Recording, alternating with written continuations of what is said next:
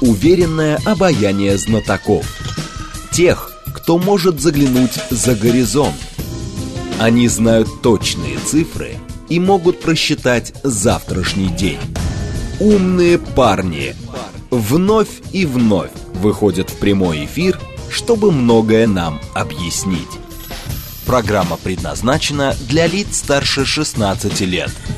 15 часов 6 минут в столице. Радиостанция «Говорит Москва». У микрофона Евгения Волгина.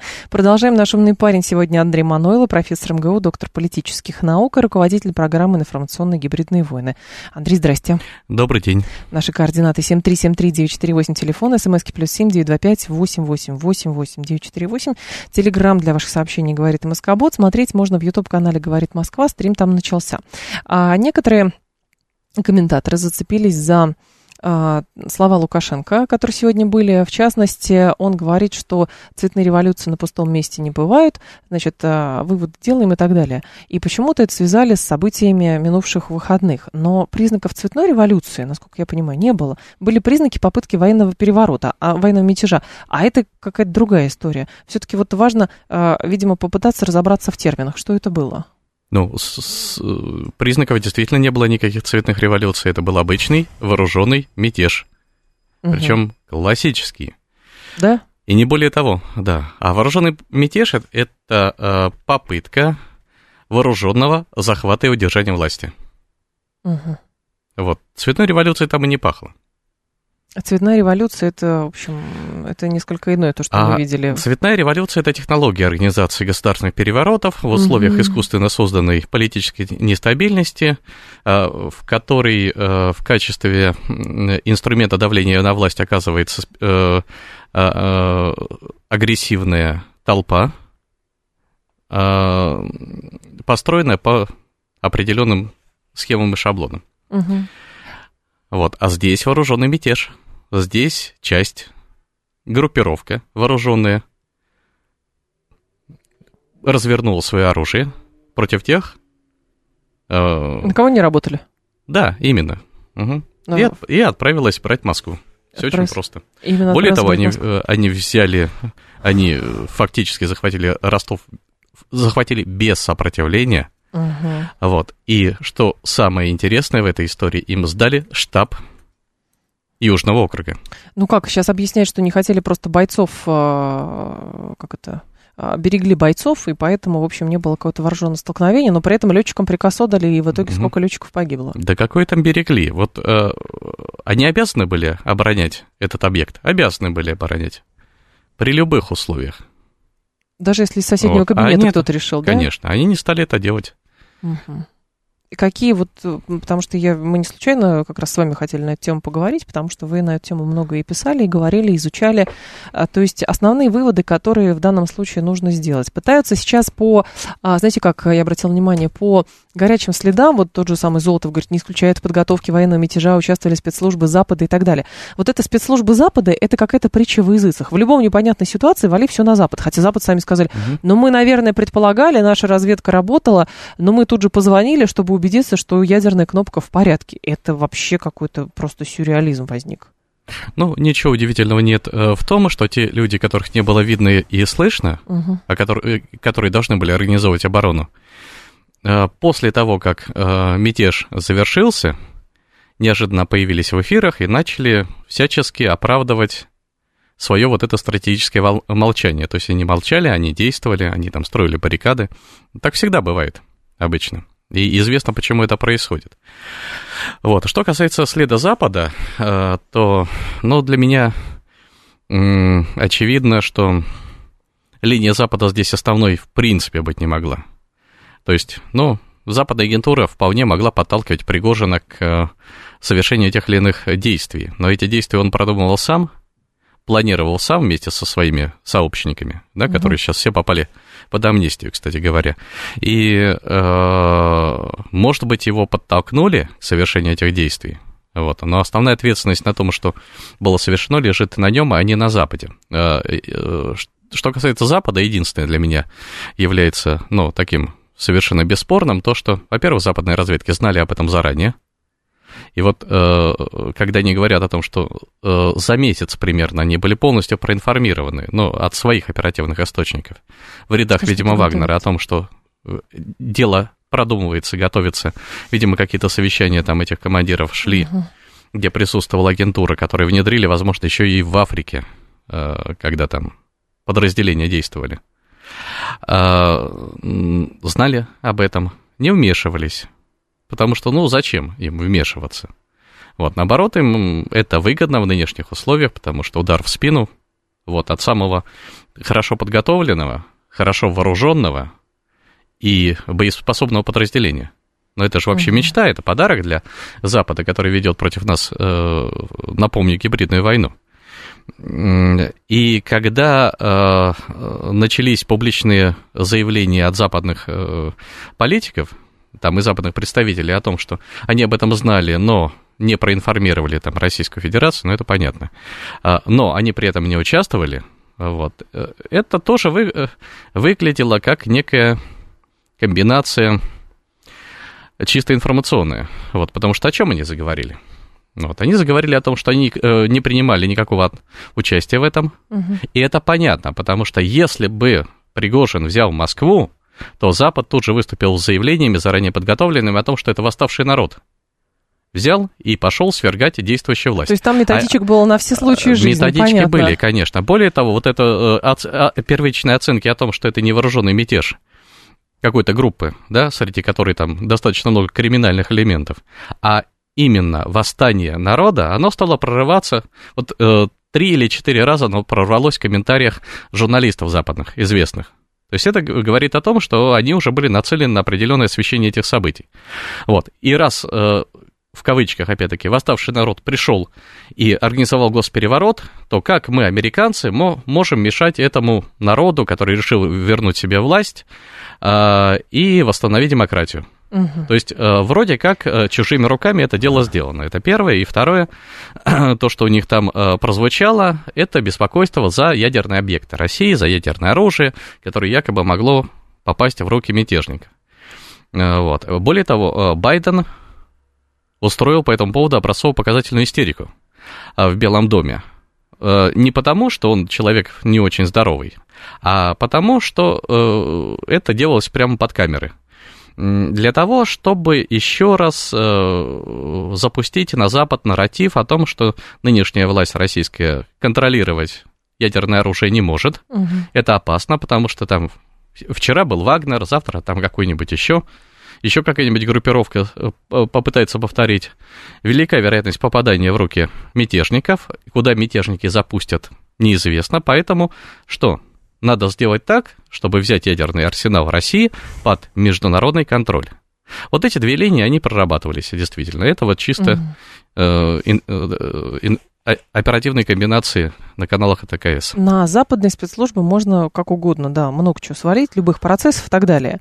А как это мы сейчас на лентах видим. Но, во-первых, вопрос, как долго, в принципе, а, такая операция может готовиться, и во-вторых, э, ну, у нас же тоже есть свои разведывательные структуры, которые не, мог, не могли не. Угу. Ну, как кажется. Я думаю, что эта операция была явно не спонтанным решением Пригожина, который там в очередной раз обиделся, и вот у него там чаша терпения переполнилась. Готовилась заранее. Я думаю, что это не один месяц, потому что когда э, пришел час Че, вся эта махина, а у Пригожина там, ну, как оценивает 25 тысяч бойцов, да, это полноценные, две да. полноценные э, мотострелковые дивизии, вот по численному составу. Э, значит, огромное количество людей, чтобы их привести в движение, требуется тщательно проработанный до деталей план. Вот. И этот план у него был, потому что четыре колонны, которые пошли, там насчитали до тысячи сначала, единиц бензовозы техники. пошли, причем сначала, сначала пошли бензовозы, ну вот заправщики да. просто. Это, это большая организационная работа. Вот, поэтому этот план разрабатывался, ну, я думаю, ну, за полгода точно. Mm. До этого. То есть такие мысли у него были, и э, более того, он ведь рассчитывал, когда... Э, вот что роднит этот вооруженный мятеж отчасти с теми цветными революциями, которые Лукашенко упомянул. Так. Применение одного единственного приема. Вот прием, известный в цветных революциях, вне столичных, который очень часто использовался, но и будет использоваться, это так называемый поход на Рим или марш на Рим. Это вот прием, который впервые опробовал одним из первых, скажем, Муссолини. Угу. По-моему, в 1933 году, когда он вывел своих чернорубашечников и пошел э, э, маршем на Рим, значит, выступая за справедливость против коррупционеров, да, и против там инфляции, обнищания и всего остального. То есть вот по теми ну, же лозунгам, под, под которыми, да. да, пошел Пригожин. Вот, и он шел, Мало того, что им, его не пытались э, остановить при этом, армейские подразделения полиции переходили на его сторону, и к Риму он подошел, уже имея значительную поддержку. Вот. Пригожин, видимо, рассчитывал на то же самое. Это вот теперь, начиная свой марш на Рим, на Рим Думаете, на третий что Рим. к нему будут присоединяться эти люди и армейс... из войсковых частей? И армейские части тоже. А он напрасно, что ли, э, э, их э, всячески выстраивал отношения с армейскими частями? Ведь помните э, историю о том, что э, у одной из бригад, э, которая там действовала на тот момент э, в э, полях, в степях э, Херсонщины не оказалось колесного транспорта, то есть да. грузовиков, чтобы перевозить мотопехоту. А это степи, вот. И Пригожин подарил 100, по-моему, Уралов. Угу. Вот, безвозмездно, то есть даром. То есть... Э, Минуя штаб. Ну, Минуя. фактически получается, конечно, да. Конечно. То есть э, получается, что у него база поддержки в армии была довольно приличной. То есть э, многие части были лояльны. И вот он, видимо, рассчитывал, что он пойдет. Вот его ядро 25 тысяч, но это пустяки, по большому счету, угу. да? Но если начнут присоединяться, то это будет как снежный ком, и к Москве может прийти не 25 тысяч, а 250 тысяч. А вот это уже серьезная вещь, которую там э, тремя комендантскими ротами, поднятыми по тревоге, уже не остановить. А цель прям была, вот вы считаете, что как это, на танках в, в Москву уехать? Или же просто, как это, а, попытаться а, надавить на руководство страны с целью, значит, снятия Пригожина и Герасимова. Ой, прошу прощения, Шойгу угу. и Герасимова, да. Э, я думаю, что э, все нападки Пригожина на э, Шойгу и Герасимова носили такой постановочный характер. Вот, то есть... С целью собрать... Это некое, некое шоу было. О, Потому о. что вот в пиар, в отношении пиара информационной работы Пригожин, конечно, на голову переигрывает вообще всех. Вот, Был включая такой, да, наш, да. наших там крупнейших этих э, пиарщиков э, и популяризаторов различных. У него все это грамотно сделано. Поэтому он выбрал двух мальчиков для питья ну, конечно, не мальчиков, да, а мужей. Два, два объекта. А, вот, два объекта. И начал на них отрабатывать весь арсенал, известный при этом. От компрометации до э, провокаций, э, дезинформации, там, спекуляций разных, оскорблений прямых. Ну, вот. И все это делалось в прямом эфире, и э, объекты демонстрировали э, пассивность как минимум, бездействие как максимум. Э, вот. Угу. Дело не в этом. Вот. А дело в том, что когда он организовал эту авантюру, вот, он как раз и рассчитывал на то, что остановить его будет фактически некому, потому что все боеспособные части находятся на фронте и скованы вот этим так называемым контрнаступлением. Украина. Он быстро, а, обладая мобильностью, потому что это мобильная колонна, уже там не пешком идет, а, быстро дойдет до Москвы, если получится, возьмет правительственные здания, тоже без сопротивления, без боя. Как говорят, планы были уже распределены, кому что занимать. Вот. И это в том, э, в том случае, видимо, расчет действовал на то, что все сбегут из Москвы. Угу. Вот, то есть начнется паника. Вот, либо, если это не начнется, то э, остановится в преддверии и предоставит возможность с ним договориться. То есть я не думаю, что он э, изначально в своих планах ограничивал себя только вот, Но... значит, пошантажировать. Это был полноценный вооруженный мятеж. А с целью как раз вот подоплека была, с вашей точки зрения, какая? А подоплека была, что вот пытались там Вагнер расформировать, не знаю, там арестовать Пригожина. Доподлинно нам это неизвестно. Или просто, как это называется, накопилось. С другой стороны, когда как бы субъект позиционирует себя как а, патриот, бросает бойцов, потом показывает, сколько погибло, там выбивает эти снаряды, дарит какие-то Уралы и так далее, очень странно выглядит в сложное для страны время а, какую-то устраивать попытку мятежа рубежа и тем самым а, блокируя фактически а, центральную власть. А, понимаете, в чем дело? Значит, здесь есть причины объективные угу. и причины э, субъективные, сиюминутные, которые э, стали триггером вот для начала этих действий. Но само по себе событие было, э, я считаю, предопределено заранее самим ходом развития эволюции вот этой частной военной компании которая частной военной компанией на минуточку не является, потому что у нас нет закона э, с таким статусом. Это То есть, коммерческое название, да? Это, это коммерческое название, да. А в целом мы можем говорить только о вооруженной группировке. Угу. Незаконной, потому что нет закона при этом.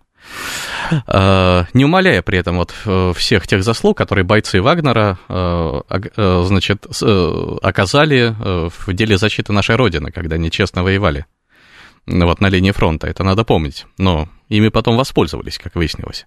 Так вот, э, когда появляется такая э, группировка, часто она появляется как игрушка неких там башен, да, или там сараев, или чем-то еще, да, э, групп. Сторонка. Вот, когда uh нужен инструмент для того, чтобы решать те задачи, которые не может решать регулярная армия. Под видом их там нет и вот всех, всех прочих появляется группировка весьма специфическая. Но по мере того, как в нее качивается в средства, она растет и превращается в маленькую полноценную армию, а, амбиции у этой группировки тоже растут. И рано или поздно, осознав свою силу и мощь и то, что ее боятся, а, эта группировка заявит о своей правосубъектности. О том, что это субъект политики – вот. И вот это и произошло в итоге. А как же он эти, говорил, этим... у меня нет политических амбиций? А, ну, а вы больше верьте да, тому, что, тому, что говорили. Когда он развернул э, те силы вооруженные, mm-hmm. которые были преданы лично ему, потому что с ним они подписали контракты, из его рук они получали деньги и оружие. Для них это э, ЧВК было социальным лифтом, который обеспечивало людям, которые не продвинулись бы никуда, в большинстве своем, обеспечивало рост. Вот, э, соответственно, э, его приказы они и слушали. Вот, и рано или поздно это должно было произойти. Вот, это вот э, прямое следствие заигрывания с подобного рода группировками. При этом, когда называют ее частной военной компанией, и говорят, а что, вот в Соединенных Штатах там полно этих частных военных компаний, да, и Они ни, что, ни одна... На ни Вашингтон одна, не идут, да. Ни одна мятеж не подняла, так все очень просто. В Штатах нет ни одной компании, которая была бы похожа на ЧВК Пригожина. Почему? А, а потому что они не представляют из, э, из себя частных армий. Вернее, частными армиями их называют только журналисты в своих э, публицистических э, рассказах. Ну, Blackwater, например, а, то же самое. Что он из себя Значит, Blackwater э, преступная организация. Сейчас остатки ее превратились э, в группу э, Академии, да, и X-Team. Угу, угу. Соответственно, там пересажали очень много людей. Но занималась-то она не военными операциями, там э, штурмовых подразделений-то не было особо. Э, э, частная военная компания занимается логистикой, охраной караванов, охраной mm. объектов, то есть э, всеми теми вещами... услуг каких-то персон, например. Конечно, то есть Понятно. всеми теми вещами, которые армия может отдать на аутсорсинг и которые позволяют раз, э, разгрузить ее боевые подразделения вот, от, угу. для решения уже профильных задач, то есть вот как раз штурмов, военных операций и так далее. У нас же это государство в государстве получилось. Хорошо вооруженное, причем э, с такими э, вооруженными силами, с тяжелой техникой, с э, а, реактивной артиллерией, с авиацией и так далее. Это раз. То есть рано или поздно это должно было произойти. А, а, то есть она должна была выйти из-под контроля. А, большой вопрос, почему, имея мощную там разведку, контрразведку, массу силовых структур, почему все эти силовые структуры, оперативники это проспали? Как э, саму подготовку мятежа вооруженного, так и начало этого мятежа. Или думали, что не будет. А, второй момент. А, там, по-моему, вообще ничего не думали. А, для того, чтобы проспать э, вот эту вещь, то есть это надо быть настолько некомпетентным человеком, причем некомпетентность должна быть вот снизу доверху по всей вертикали. Второй момент. Либо докладывали и не верили. Ну, вот это, такой вариант тоже возможен, наверное. Да, очень я в этом сомневаюсь. Да. Потому что пока э, эта э, группа была нужна, на ней делали разного рода дивиденды, получ... зарабатывали ордена разные, всячески ее приукрашивая и, конечно, не донося э, тревожную информацию. Uh-huh. Вот, а по... Потом, когда угроза действительно появился, ее наверняка пытались скрывать, потому что как же, это же проект, в который вложили кучу средств, и многие генералов за это получили. А потом, когда произошло то, что произошло, все оказались вот с разведенными руками. И второй момент. Все-таки группировка Пригожина — это... А, понятное дело, что ее выращивало государство, кормило, поило, вооружало, обучало, без государства не появилась бы эта группировка. Но эта группировка частная. Это частная компания. Во главе ее коммерсант Пригожин.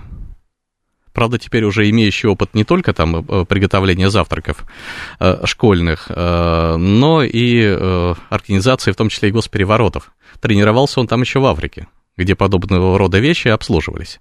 Но не суть, это частная компания. А частная компания к патриотизму и к понятию Родины вообще никакого отношения не имеют. Цель частной компании в чистом виде какая? Максимизация прибыли при минимизации убытков. И если происходит что-то, что нарушает коммерческие интересы частной военной компании, она мобилизуется и тут же начинает защищать. Если эта частная компания вооруженная, имеет свои вооруженные силы, что она будет делать? Она развернет свою военную мощь против своих обидчиков. И вот это мы и наблюдали. Ну, это на рэкет тогда похоже на какой-то. Вот это в чистом виде, да, это однопорядковые вещи. Это к тому, к чему может э, привести заигрывание с подобными структурами. Вот если угу. бы все это было в составе Министерства обороны, и если бы бойцы пополняли линейные части, вот те самые дивизии, бригады, которые несут потери и которым э, специалисты нужны, ничего подобного бы не было. А как объяснить тогда выбор информационной стратегии в виде молчания со стороны Министерства обороны? Э, вот, вот это лучше задать вопрос им самим. А, Приходили бы с удовольствием бы задала, но не приходят, вот, к сожалению. Потому что удивительное молчание, а, которое мы наблюдали, это, угу. конечно, совсем не та реакция, которую ожидали, потому что а, военный вождь должен сесть на боевого коня если вперед идут мятежники, и возглавить как раз контратаку против этих мятежников. Вот, а здесь как-то все по-детски спрятались. А вот. Но, может быть, здесь э, речь идет, ждать, знаете, что как произойдет. А, изначально, то есть если искать подоплеку в том, что вот была, а, скажем так, а, было позволено будем говорить так, да, Пригожин, например, так в открытую нападать на Министерство обороны, а, например, а, там, президент, он же к нему апеллировал долгое время в развитии этого конфликта, должен был это как все разруливать, то у нас же принята на вооружение такая вот аппаратная логика. Все любят тишину, конфликты тоже любят тишину, но вот молочком хорошо, тебе нужны снаряды, вот мы тебе дали снаряды, чего мы с тобой будем разговаривать, если ты все равно не нашего поля? Ну, как-то так это выглядело, наверное, не знаю как бы игнорировать своего противника и решать вопросы другим путем, чтобы это не было видно, как будто ему пошли на поводу. Знаете как? Хм. Но понимаете, в чем дело? Когда этот противник является мятежником, имеет две дивизии хорошо обученного состава, как его можно игнорировать? А, сделать вид о том, что его не существует. Я в домике, да? Так не получится, это чисто детская инфантильная реакция. Вот, поэтому э, в результате, почему они остановились в 200 километрах от Москвы? Не знаю. Да? Ну, потому что начались переговоры как раз. Uh-huh. Вот, потому что там э, Дюмин ли, Лукашенко ли, кто там был первый, сложно сказать. Вот, но, по крайней мере, вот Лукашенко взял на себя эту публично, ответственность. Да, публично. публично То есть он не побоялся, он, не, он молчать не стал. Mm. Вот. А если все молчали, то он спокойно в этом режиме молчания дошел бы до Москвы, и неизвестно, что бы здесь было. Андрей Мануйло с нами, профессор МГУ, доктор политических наук, руководитель программы «Информационные гибридные войны». Новости, и мы продолжим. Уверенное обаяние знатоков. Тех, кто может заглянуть за горизонт. Они знают точные цифры и могут просчитать завтрашний день. Умные парни. парни 15.36, столица, радиостанция «Говорит Москва». Продолжаем. Андрей Мануйло с нами, профессор МГУ, доктор политических наук, руководитель программы «Информационные гибридные войны». А мы с вами много говорим про информационное а, обеспечение того, что происходит сейчас. Казалось бы, полтора года специальной военной операции. По сути, действительно, история с Пригожиным была такая, что он а, был, его воспринимали как а, просто какой-то свежий ресурс, потому что хотя бы на человеческом языке говорил что-то там эмоциональное и так далее. То, как он этим воспользовался, это второй аргумент, а второй вопрос. Но в целом, все-таки, с вашей точки зрения, вот эта политика молчания и как бы нарочитого игнорирования того, что происходит, она в какой-то степени приносит дивиденды. Может быть, это вот мы, как информационщики, этого не понимаем, потому что это вот нам надо все. Вот объясните все на самом деле, как было. А, или хотя бы выйдите, поговорите с людьми, что-то еще. Вот, но выглядит странно. Нет, политика молчания это всегда провал. И не только в информационных операциях, а вообще в любых спорах, дебатах. А, потому что э, молчание, это я вот сейчас безотносительно каким-либо событиям там произошедшим, вот, а вообще, молчание всегда воспринимается как э, признак слабости, во-первых, как признак того, что человека, человеку нечего сказать, во-вторых, угу. и как э, признак того, что его загнали в угол, из которого вот уж он ничего сделать не может для того, чтобы выбраться.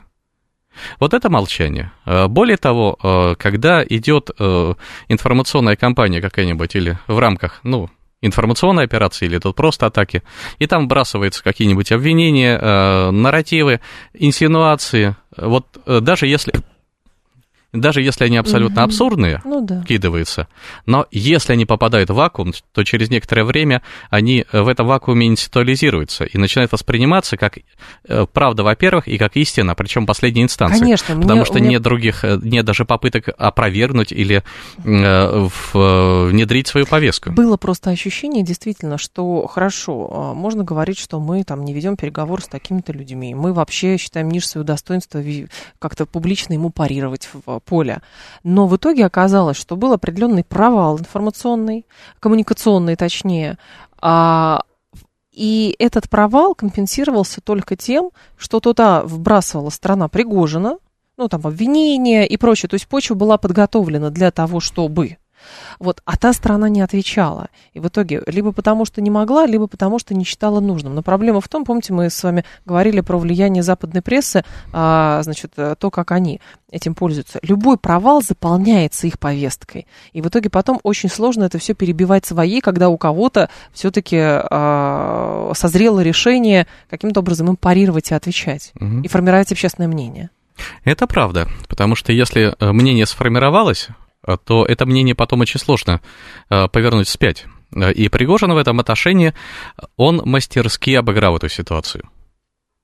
То есть он там был единственным лидером информационного пространства. Он, он подал действия себя и действия своих вот этих подразделений, угу. лично ему преданных, в том свете, в котором он хотел. И не было никаких попыток сделать, развенчать этот образ. В итоге он сформировал вокруг себя образ кого? Героя. То есть они роб, новые Робин Гуды. Это не мятежники, это не изменники. Это не люди, которые, двигаясь э, там от Ростова, сбили несколько вертолетов и э, один самолет, несколько вертолетов, э, э, убили э, да, военно, военнослужащих российской армии при этом. То есть это не преступники, это наоборот, это люди, которые открыли э, марш за справедливость. Вот, и Пригожин на себя перетянул вот это вот э, образ единственного защитника э, людей, э, выступающего за справедливость. Запрос на справедливость колоссальный в обществе. Угу. Удовлетворяется он на полпроцента. Э, вот, и тут Пригожин, вот он сформировал образ того, что он говорил.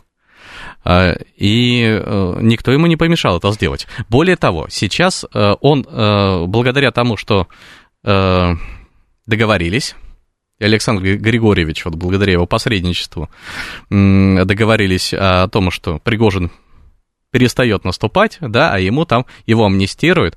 Он же вышел из этой э, переделки с дивидендами, как победитель, с конкретными. И э, тем самым появился прецедент. Э, чем этот прецедент опасен? Опасен он тем, что человек поднял вооруженный мятеж против государства, и ему за это ничего не будет. Более того, ему дали возможность спокойно уйти в Беларусь. Ну, вот, еще вопреки, не знаем, правда, да, спокойно, Вопреки э, некоторым нормам российского уголовного права.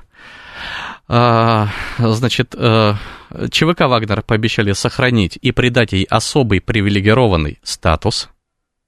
Представляете? То есть они, вот э, если рассматривать это как коммерческий проект, то это успешный коммерческий проект. Там, правда, и не пример... говорят, что он будет, я прошу прощения, прямо сейчас уж совсем а. сохранен, потому что вдруг говорят, что они начинают свою технику передавать Росгвардии, то есть как бы не факт, что они будут сохранены, а, мне кажется. Это, э, это, это говорят о том, что они будут передавать тяжелую технику, якобы это началось. Да. Вот, посмотрите на э, этих вагнеровцев, расстанутся они с тяжелой техникой? Ну, у них же очень, предводителя очень, больше нет. Очень в этом сомневаюсь. Да как же нет-то, есть он этот предводитель. Вот, поэтому посмотрим, э, как, mm-hmm. как это все будет. Но во всяком случае, э, их амнистировали, и это пример для других подобного рода группировок частных, да, о том, что, оказывается, теперь можно организовать мятеж, и за этот мятеж ничего не будет.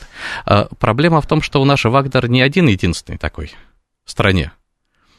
А он, правда, самый крупный, да, и самый оснащенный и вооруженный. Так. Посчитайте, сколько еще подобного рода частных группировок там у корпораций, э, э, всяких там батальонов э, у губернаторов и так далее. Ну, батальон у губернатора это какая-нибудь Росгвардия, но они же все равно... А там, если вы на Рамзана Кадырова намекаете, ну, он же, у него же росгвардейцы фактически. Нет, нет. Я намекаю на тех губернаторов, которые в своих субъектах формируют батальоны. И все ага. это не структуры вооруженных сил. Вот. У «Газпрома» есть своя там группировка и так далее. Да, они, конечно, похлебче Вагнера заметно. Но по своей природе они очень к этому Вагнеру близки. А, и это вызов для государства определенный. Это да, вызов. Сейчас? Это, это э, опять-таки говорит о том, что если сейчас не будут приняты правильные решения, сделаны правильные выводы, и все-таки будут наказаны виновные в этой ситуации и с той, и с другой стороны, причем наказанные жестко, эта ситуация обязательно повторится. И повторится она, я думаю, через год. Угу. Вот когда у нас выборы президента будут впереди. Потому что представьте себе такую ситуацию, да? А, вот 24 год, начинается там избирательная кампания, поднимается какая-то часть недовольных, которые всегда бывают, вот, начинает бузить о том, что то ли там а, фальсифицируют выборы, то ли не фальсифицируют, то ли есть нарушение, то ли нет. Вот. Э, с ними э, нормально, жестко разбирается та же Росгвардия. Угу. Лидер этих недовольных обращается к э, частной компании какой-нибудь, ну, к тому же Вагнеру, например. Типа, с нами поступили несправедливо. Эти, уже имея опыт, не очень удачный, но в целом успешный, проведя работу над ошибками, поднимают флаг борьбы за справедливость, говорят, так, сейчас мы пойдем и разберемся по понятиям, да? Э, и выдвигаются, но, может быть, и не одни, а уже в некой связке с другими подобного рода частными же группировками. Угу. И вот это будет э, гораздо опаснее, чем то, что мы видели сейчас, потому что вот то, что было сейчас, это пробный шар, это некий эксперимент натурных условиях. Но по поводу того, что люди должны быть наказаны, то есть э, по факту получается, что а, все-таки а, сейчас Пригожина отпустили, дали ему возможность уйти, амнистировали. Это шаг, с вашей точки зрения, неправильный, и все-таки должно быть какое-то правосудие вершиться над этим делом. Или же, знаете, как может Я... быть, что Пригожин угу. уходит, но при этом у Вагнера много сторонников и есть участники вот этой попытки мятежа, и тогда на них всех собак спускают. Вот смотри, есть, э, смотрите, есть закон, угу. да, и э, этот закон однозначно квалифицирует вооруженный мятеж. Сегодня дело закона. Соответственно, организаторы вооруженного мятежа, они не могут не понести ответственность. Ну вот, они должны быть э, выявлены, да, угу. и должным образом наказаны по закону. Соответственно, есть те, кто проспали этот вооруженный мятеж, которые своим, своим действием или бездействием Понятно. способствовали этому. Да?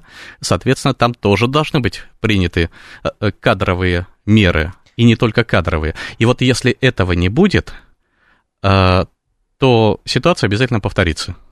Когда звучат призывы сплотиться и утверждение, что именно сплоченность общества позволила там избежать э, кровавого развития событий и так далее, тут еще Лукашенко говорит, моя позиция, если рухнет Россия, мы останемся под обломками, все погибнем. То есть в любой э, как бы кризисной ситуации надо сплачиваться и так далее. Но здесь же есть определенный вопрос, опять же, коммуникационный. У нас все к коммуникации сводится, как ни крути.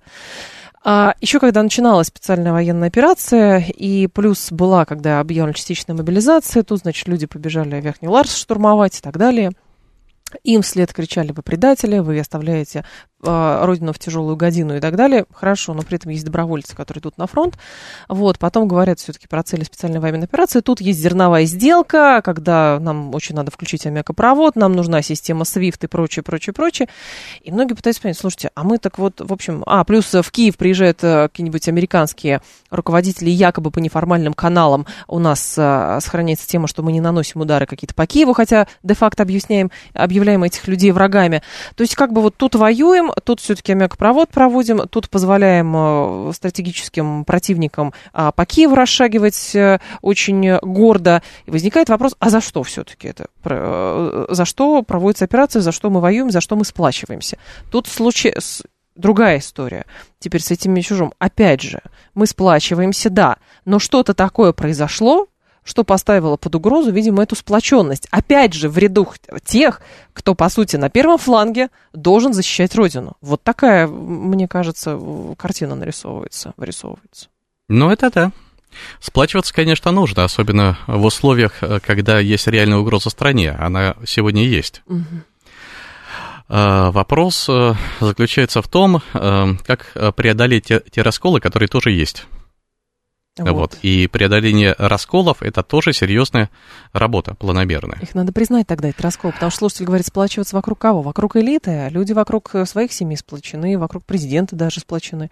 Но по поводу вот это постоянное ощущение какого-то договорника, и в случае чего можно даже вот здесь, да, даже не про Стамбульские соглашения сейчас с Украиной речь идет, а про то, что вот э, возбудили дело, но все-таки подумали, что надо отпустить, это же тоже вот все-таки, а нам налево или направо? Ребят, вы расскажите, как правильно? Ну да, это такие зигзаги, которые сложно, конечно, объяснить. Вся проблема в том, что э, здесь э, так называемое ситуационное планирование действует. Uh-huh. То есть в, теку, э, в данной ситуации, там минут назад была ситуация, когда э, было принято одно решение, через минуту она поменялась, принято другое решение, вот эти решения могут э, быть едва ли не прямо противоположными при этом. Вот. К сожалению, как такового настоящего планирования, основанного на базовых незыблемых принципах, э, ну, оно здесь не видно.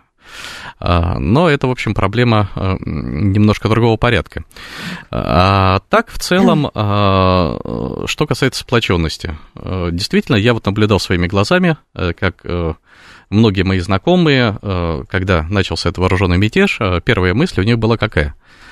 Э, как записаться в формирование какой-нибудь территориальной обороны или народного ополчения, чтобы вместе там, с чеченскими да. формированиями, которые в этот момент выдвигались как раз с батальоном Юг, с добровольческим подразделением Минобороны Ахмат, вместе встать и где-нибудь там на подступах к Москве встретить, потому что было понимание того, что некому защитить.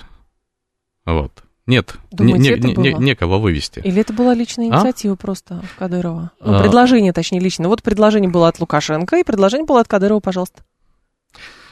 А, в смысле предложение? Ну, предложение выдвинуться и, соответственно, там, остановить на поступах но, но к Москве. Ну, правильно, в этом отношении Кадыров э, один из э, очень немногих российских политиков, который в кризисной ситуации принял решение. Принял решение правильное. Вот все, что от него там зависело, он сделал в этот момент. То есть он не молчал ведь. Он сразу дал оценку тому, что произошло. Э, и публичная оценка, и мы это видели. Э, вот, не испугался, не спрятался. Вот, и сразу начал действовать.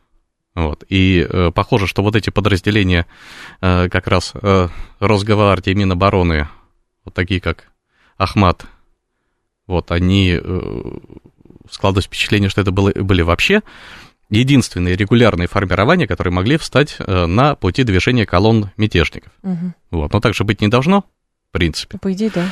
А, вот. А так вот, э, э, как раз люди, которые понимали, какая угроза Родине вот из этого мятежа вытекает, они сплотились. Вот. И тут же там возникло у них желание пойти добровольцами для того, чтобы это остановить. Вот. В этом единство заключается. Но было ведь большое количество людей, которые испугались за свою шкуру, вот, и либо замолчали, либо стали экстренно покупать там билеты э, на все рейсы там в Тбилиси. Бизнес-джеты, э, бизнес-джеты полетели, да, билеты подска- подскочили, как говорят, да, 300-400 тысяч там в Ереван, там в Тбилиси куда-то, и их всех раскупили.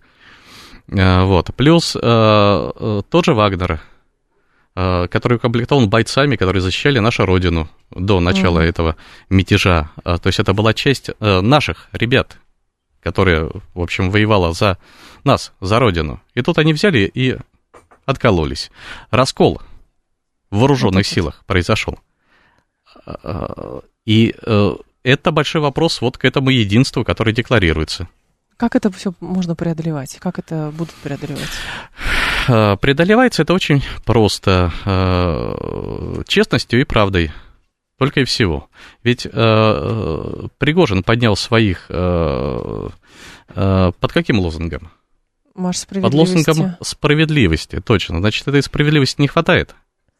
И, э, и не хватает, по всей видимости, тех людей, которые в, неожидан, в условиях неожиданных водных и в условиях экстремальных угу. не теряют голову, не бегут в панике куда-то прятаться, да, то есть это не, пар, не паркетные генералы, вот, а готовы э, встать у руля управления и принимать решения, вот, для того, чтобы защитить Родину. А нынешняя практика показалась, показала, что вот таких людей, ну вот раз-два и обчелся. Это означает, что, э, по всей видимости, чтобы такое не повторилось, надо таких людей находить и продвигать их наверх, чтобы не было уже в режиме постправды потом комментирования о том, что мы все на самом деле сосредотачивались и были уверены в том, что в любом случае... Пригожин в Москву не э, придет. Да, Пригожин в Москву не придет. Он не пришел бы. История не терпит сослагательного наклонения. В этом отношении, вот если э, не произойдет, если не откроются лифты социальные для тех кадров, которые не теряют голову в подобного рода ситуациях, угу. вот, и которые самостоятельно готовы принимать решения и нести за них ответственность, вот, то вот эта история повторится только с гораздо более печальным финалом. А, прям 40 секунд у нас осталось. А ваши аргументы по поводу версии того, что Пригожин, например, и все это оказалось спектаклем, а Пригожин Троян? Считаю, что это абсолютная глупость. Да? Никакого спектакля там не было, там все было по-взрослому в реальности. Более того, все эти события можно было предсказать заранее, еще до того, как у Пригожина появилась первая мысль о том, что эту вооруженную силу можно развернуть и направить на Москву. Андрей Мануэлл был с нами, профессор МГУ, доктор политических наук, руководитель программы «Информационно-гибридные войны». Андрей, спасибо, ждем вас снова. Спасибо. Далее у нас э, рубрика «Провиант», потом новости, потом Юрий Буткин. Я с вами до завтра прощаюсь. Всем хорошего вечера.